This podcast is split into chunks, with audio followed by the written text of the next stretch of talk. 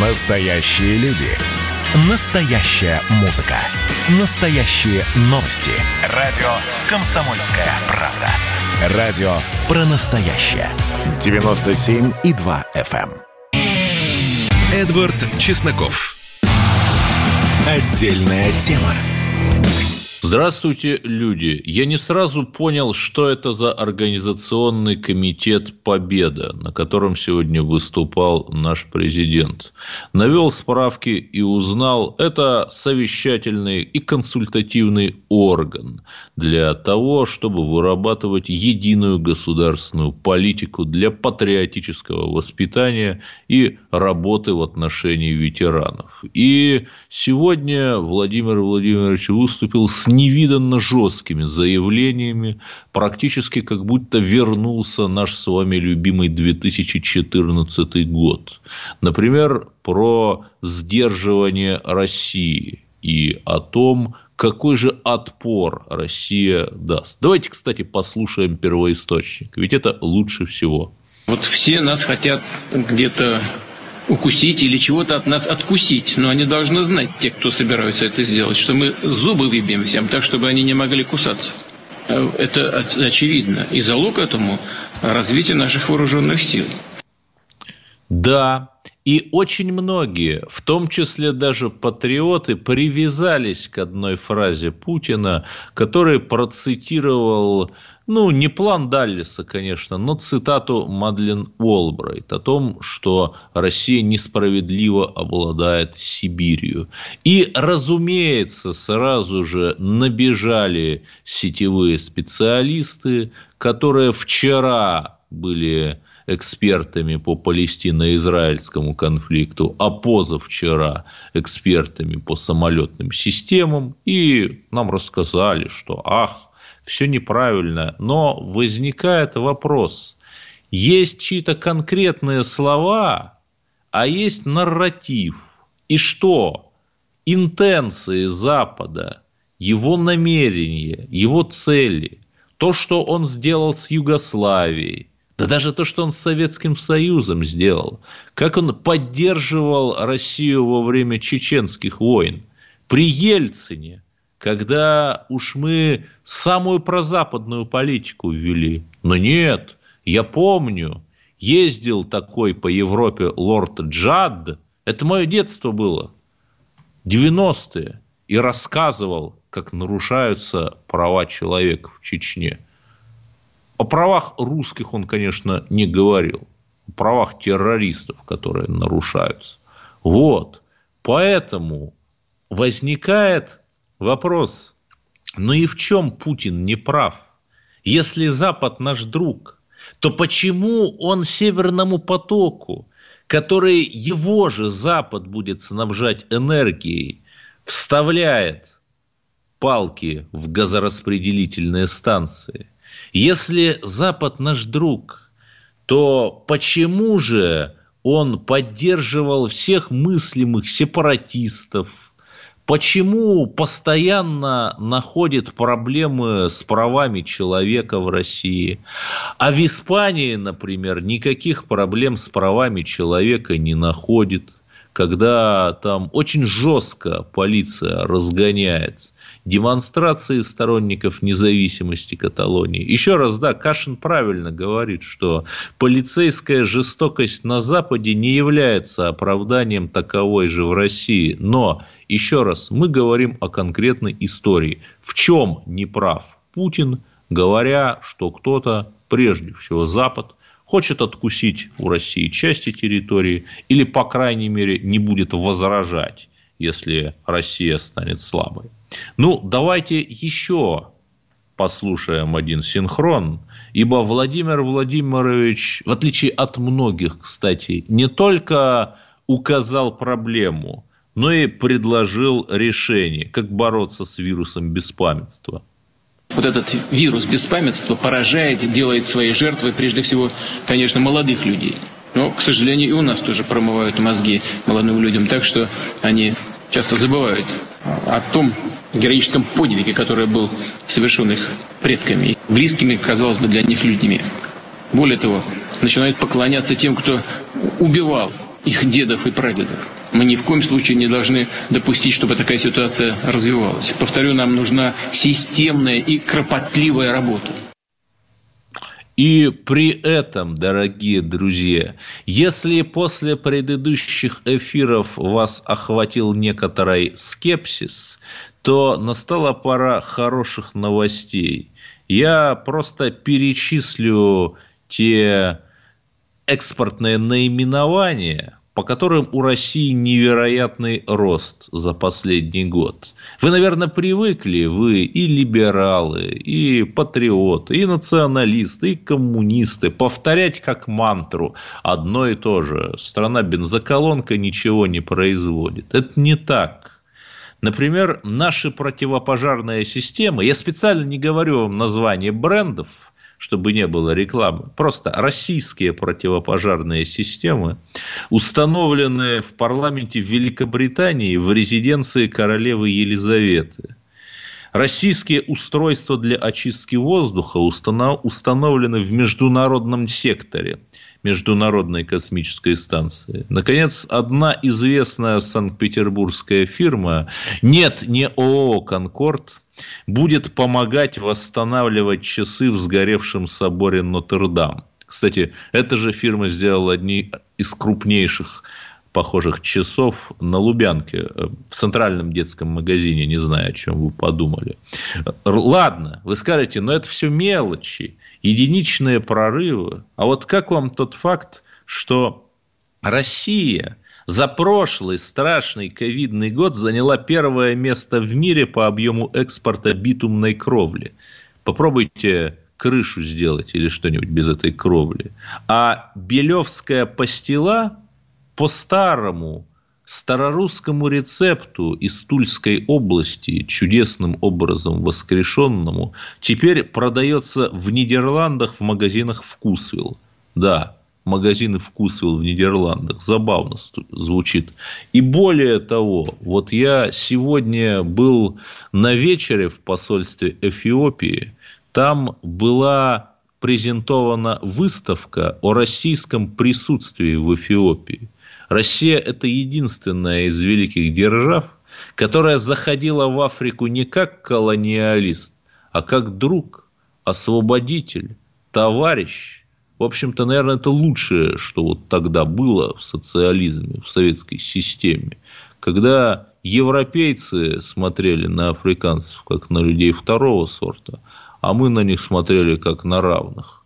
И в итоге, если вы думаете, что вот эти огромные вложения СССР в Африку были полной глупостью, то нет. Например, Эфиопия – я видел фотографии на этой выставке. Трактора туда отгружают, наши советские. И как же Эфиопия получила эти трактора? Через связанный кредит, когда мы им даем кредит, но они обязаны эту же технику купить у нас. В итоге наши заводы загружаются, наши рабочие получают зарплату, а вот страна-контрагент еще и остается нам должна по кредиту. Вам это что-то напоминает? Да, это современная китайская модель, как он заходит в Африку и Азию. И на самом деле это все придумал Советский Союз. И вот этим можно гордиться. То есть, друзья мои, у нас есть очень много проблем, Например, мы обсудим одну из них в следующем, в одном из следующих блоков надо ли нам ставить памятник Сахарова и каким он должен быть. Но на самом деле у нас есть огромные достижения, огромные успехи. И наша задача сделать так, чтобы не потерять страну, чтобы не вышла на улицы толпа, как на Украине, на Майдане – да ладно, при чем тут Украина, в общем, мы постоянно о ней говорим. Как в 91 году мои родители в том числе выходили. Да у всех, наверное, родители выходили. А 15 миллионов членов КПСС куда-то пропали. И что в итоге? Можно ли сказать, что стало лучше?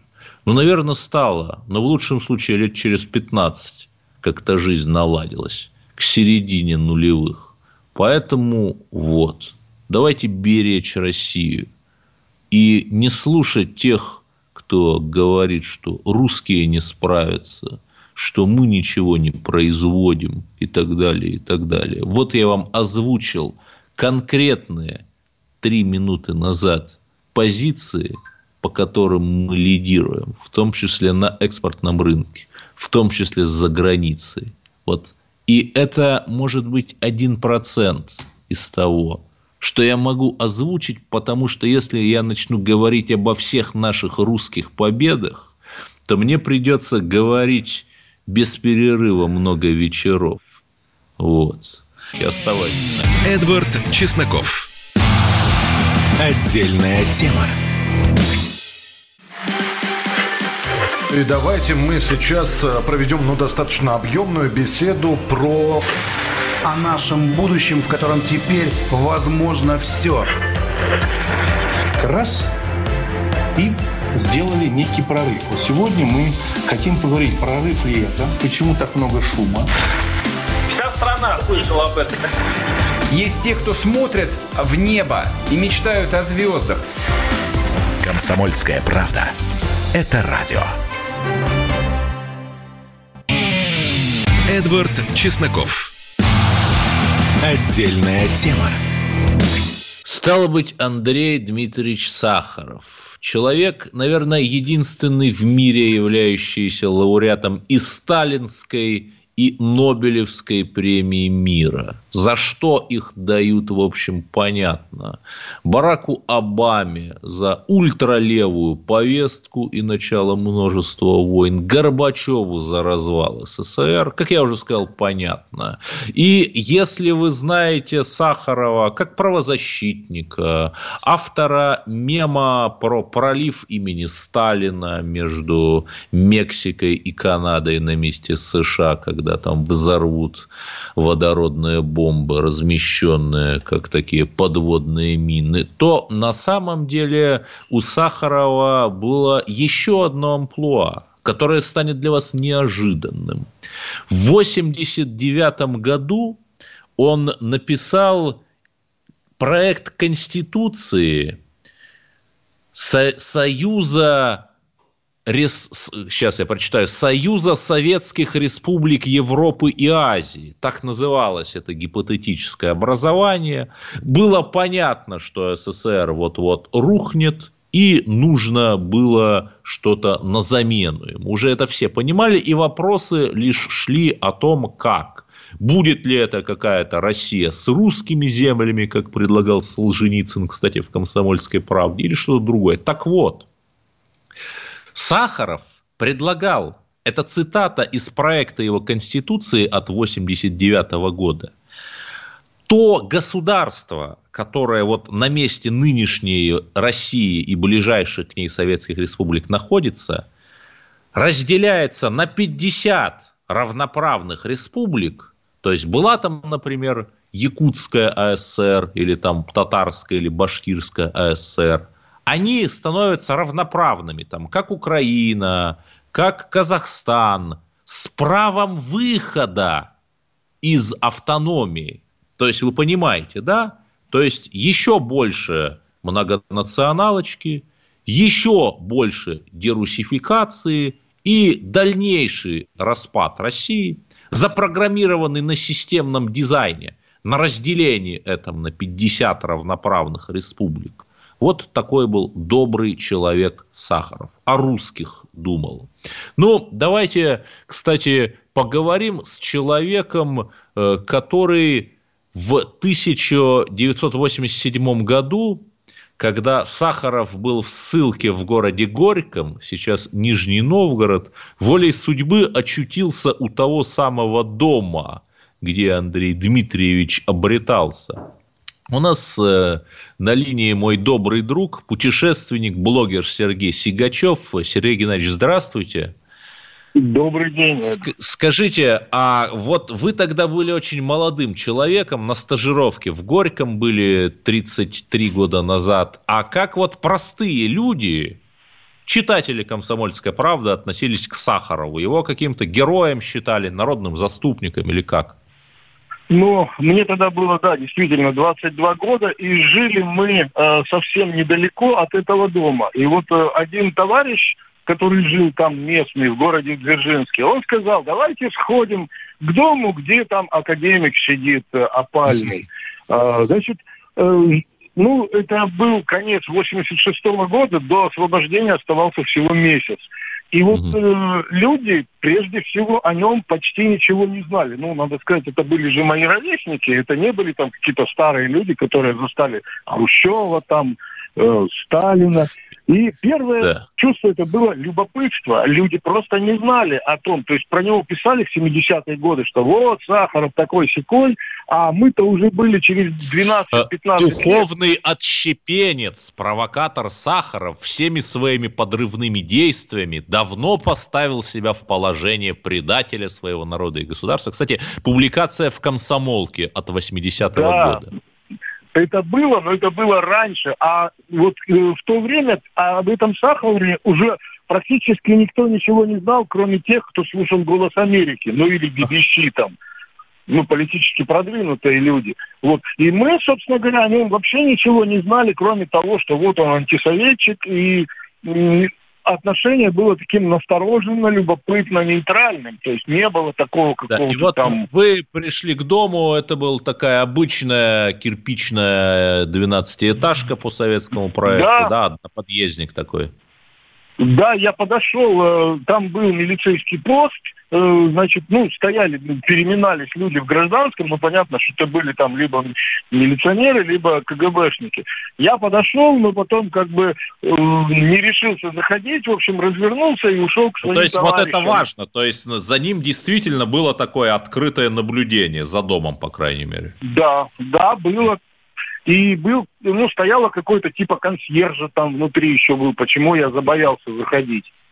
Да, это, знаете, это мне напоминает шутку московских гостиных. Какой район Москвы самый безопасный? Ну, конечно, Марина, потому что там живет Навальный, и, соответственно, полиция смотрит, чтобы ничего не случилось. И, в общем, потом 89-й год, да, когда вот этот знаменитый съезд Верховного Совета, а как вы тогда воспринимали Сахарова? Тоже вот его считали таким позитивным героем? Нет, про Сахарова мы очень мало знали. Мы знали, что он академик. Академик чего? Значит, толком никто ничего не знал. Но то, что в ранних газетах про него писали плохо, мы уже читали. То есть, как бы мы были в курсе, что вот он там какие-то антисоветские заявления делал. Но поскольку о нем уже почти не писали, то мы, конкретики, молодые люди, 20-22 года, мы никакой не знали. Что что там за Я Сахаров? просто напомню, Сахаров однажды вот на том самом съезде в 1989 году в Кремлевском дворце заявил, что во время войны в Афганистане с советских вертолетов расстреливали советских солдат, попавших в окружение, чтобы те не смогли сдаться в плен. То есть, еще раз, с советских вертолетов расстреливали советских солдат. И это заявляет Но... Сахаров. Да, это было через три да. года после тех событий да. уже. И, и самое главное, что когда у него спросили, а откуда источник, он сказал, ну это вот из передач зарубежного радио. Ну понятно же, BBC и Голос Америки, они же не врут никогда. Забавная, да, примерно... в общем, история. Сергей Геннадьевич, а вы сами вот как думаете, как свидетель эпохи и почти что видевший, если не Сахарова, то его дом, памятник-то ему нужен, если да, то какой, где? Ну, я, честно говоря, настороженно отношусь к его личности. Конечно, правозащитники там будут говорить, что да, это нужно, но, на мой взгляд, это очень, ну, такой в плане значения для нашей страны довольно-таки сомнительный человек, то есть после того, как вот он занялся правозащитной деятельностью и бросил, так сказать, свою основную деятельность, ну, мне кажется, что он больше все-таки вреда нанес э, Советскому Союзу, чем пользы. Да, вот. спасибо. С нами был Сергей Сигачев. У нас, к сожалению, ограничено время эфира. Пора переходить к другой теме. Но вы все равно можете позвонить 8 800 200 ровно 9702 и высказать, во-первых, надо ли ставить памятник Сахарову, а во-вторых, Как вы относитесь к идее ФСИН заменить трудовых мигрантов заключенными? Да-да, это не какой-то анекдот, это не оговорка. Кстати, несколько дней назад я рассказывал еще одну интересную историю, что в одной из подмосковных школ при поддержке ФСИН произошел, прошел патриотический утренник, и там дети э, пели песню «Мы русские, с нами Бог». То есть, видимо, единственная у нас институция, озабоченная русским патриотизмом, это ФСИН. Вот. И самое главное, что э, мы ждем ваших звонков 8 800 200 ровно 9702. Нужно ли и самое главное, какой нужен памятник Сахарову? Это первый вопрос. И второй, как вы относитесь к идее ФСИН э, заменить трудовых мигрантов на заключенных? Потому что я хочу напомнить, что их стало заметно меньше, действительно, объективно за последние полтора года. И Владимир Путин встречался с руководителями ближнеазиатских регионов Узбекистана, Таджикистана, предлагал э, именно на те миграцион, именно на те объекты, где не хватает э, рабочей, рабочей силы, пригласить новых мигрантов и так далее, и так далее. Вот это очень важно на самом деле. Почему? Потому что Китай, например, как он достиг своего индустриального роста? Просто благодаря тому, что сотни миллионов человек переселились из китайских деревень в города, и они были готовы работать за плошку риса. Сейчас китайцы уже другие, у них появился средний класс, который хочет дорого зарабатывать и хорошо тратить деньги. Но вот тогда, лет 25 э, назад, когда начался рост Китая, было именно так. Сталинская индустриализация. Огромное количество колхозников, города тоже фактически сбежала от закона о трех колосках. И вот эти бесплатные рабочие руки или рабочие руки, готовые за очень небольшую плату работать, и стали топливом для индустриализации. Вот давайте обсудим с вами, а кто же поможет нам новую индустриализацию сделать? Мигранты или, может быть, зеки русские? Эдвард Чесноков. Отдельная тема. Каждую субботу в 9 утра и каждое воскресенье в 8 вечера Михаил Антонов подводит музыкальные итоги недели. Вы голосуете за любимые песни, а мы ставим их в эфир. Хиты, раритеты, каверы, музыкальные новинки, интервью со звездами и песни от ведущего. Поднимались Иваны, ни свет, ни заря. Настоящий хит-парад на радио «Комсомольская правда». По субботам в 9 утра и в воскресенье в 8 вечера. Включайтесь. Эдвард Чесноков. Отдельная тема. Эфир вступает в заключительную стадию, и вот у нас есть звонок. Добрый вечер. Вадим из Подмосковья, вы на линии. Да, добрый вечер. О памятнике Сахарову. Я ровесник э, да. всех тех э, боев, времен, ярый перестройщик, так сказать, все, все это прошел и все митинги, все, все эти э, наблюдения у телевизора, съезды и все такое. Так вот, я хочу сказать, когда началась деградация и предательство Сахарова, когда он попал практически под влияние Елены Боннер, он тогда резко изменился и просто стал другим человеком. И если найдется талантливый художник, скульптор, который отобразит все его вот эти вот метаморфозы, э, Сахаровский. Пусть сзади будет большой кукловод Елена Боннер вместе с Западом. Пусть вот такой памятник, как Иуде, пусть ему ставят. Спасибо. Ну, не знаю. Я вот э, справедливости ради читал про Елену Боннер, что она принимала участие в Великой Отечественной войне.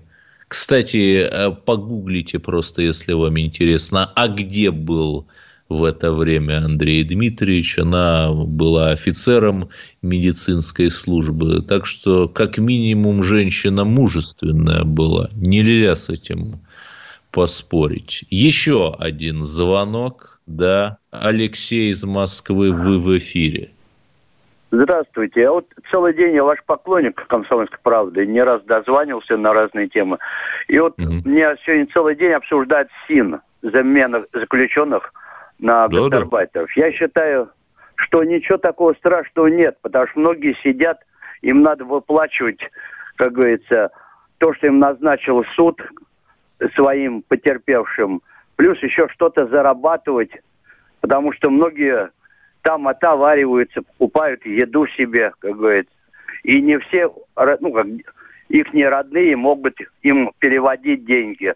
В этом нет ничего плохого, ведь в советское время многие заключенные работали, и тем паче теперь по нынешнему закону это входит в трудовой стаж, они освобождаются, и у них на книжке трудовой стаж считается в местах отбытия заключения.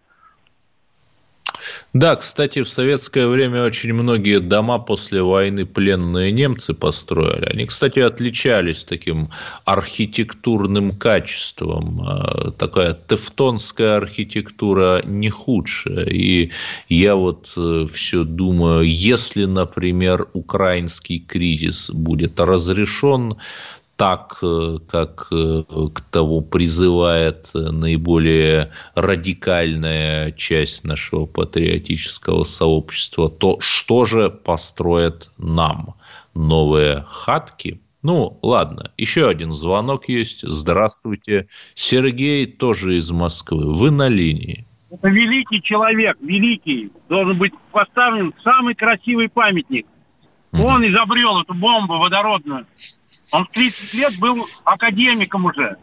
Нет, ну не только он, там Харитон был, ну, другие я, люди. Я говорю про него. Вот, ну просто, я понимаю, там все это было создано как бы под руководством этого самого нашей коммунистической партии и прочее, прочее. И вся оборона была тогда на высоте. Поэтому он заслуживает этого. Мое мнение такое. А все эти политические вопросы, в которые, так сказать, он, он участвовал, это его право, понимаете? Только за одно то, что он создал эту бомбу и стал академиком 30 лет, он достоин иметь этот памятник.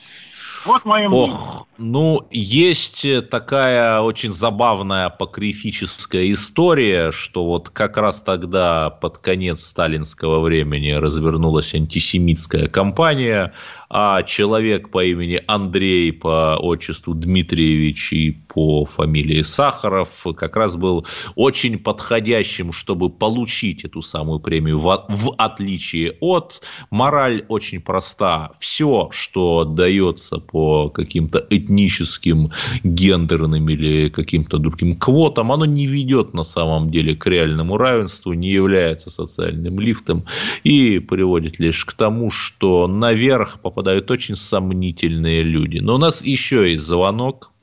Тема горячая. Я вижу Григорий Саратов, наш постоянный радиослушатель. Очень рад вас приветствовать, уважаемый Эдвард. Я полагаю, да. что Андрею Ильичу Сахарову надо поставить памятник в центре восстановленного фонтана на Лубянской площади. То чекисты mm. его охраняли, то теперь его пусть как Дон Гуан. Фонтана там, кстати, нету. Я предлагаю его восстановить, а, а поставить эту его фигуру, чтобы он как Дон Гуан, э, как каменный гость, теперь охранял э, заход чекистов. А по поводу заключенных, правильно говорил товарищ выше, что в советское время были и так называемые химии, и ЛТП, и лица с нетяжкими преступлениями и ненасильственными преступлениями пахали на благо всего, э, всей советской экономики. Почему бы и сейчас это не возразить? Ну, не э, знаю, не знаю. Такое. Если, например, вас признать тунеядцем, я не думаю, что вы по 8 часов в сутки работаете и отправить, например, в Комсомольск на Амуре э, перекрывать Амур. Ну, понравится ли это вам? Как вы к этому отнесетесь? Выбор уже каждого зэка в отдельности. Что ему надо? На киче париться – или на свежем воздухе кайлом махать. Ох, ну Это давайте у вас такие пошлые слова, давайте мы вас выключим, у нас э, интеллигентный э, разговор, давайте другого, пожалуйста, включим. Татьяна из Москвы, здравствуйте. Здравствуйте, Эдуард. Значит, У вас, э, я... во-первых, выключите, пожалуйста, радио, чтобы не было эха. Во-вторых, я не Эдуард, а Эдвард. Эдвард, извините ради бога. Значит, это заседание Верховного Совета я прекрасно помню. Ага. Он э, стоял в трибуне, у него было странное выражение Он, в смысле, лица. Сахаров 89 год, поясним. Да, да, да, да, да. Вот, э, зал, естественно, дремал. Ну, это трибуна, ну, спокойно люди сидели. И тут он начал вот это вот э, говорить про этих, что наши добивали, наших этих раненых, чтобы и так далее, и так далее. Вы знаете, что в зале началось? Там светопредставление началось. Его, если бы там не, не было бы... Ну, в общем, его могли и убить, честное слово. Это, ну, это там раз. просто были депутаты и патриотически ну, настроенные. Раз. Нет, ну да. да, понимаете? Нет, ну это уже что там было. Потом мне ребята, знакомые афганцы, они были так возмущены вот этим вот. Понимаете, люди спасали своих этих самых, своей жизнью жертвовали, и вдруг вот такое начинается. Ну, это по поводу вот этого выступления. Теперь Хорошо, насчет... коротко, а памятник нужен? Три слова. Значит так, э, он просто принимал, это я точно знаю, принимал участие в разработке. Нельзя одному человеку сделать ядерную бомбу. Нельзя он был просто задействован вот в этой разработке. И раздули вот это у его участия. Никаких да, благодарю вас, Татьяна из Москвы, очевидец того самого съезда народных депутатов 1989. Давайте все-таки скажем, что нужен памятник или нет пусть решают люди. Есть инструменты, например, локальный референдум на платформе «Активный гражданин». Мы за демократию. Слушайте «Комсомольскую правду». Эдвард Чесноков. Отдельная тема.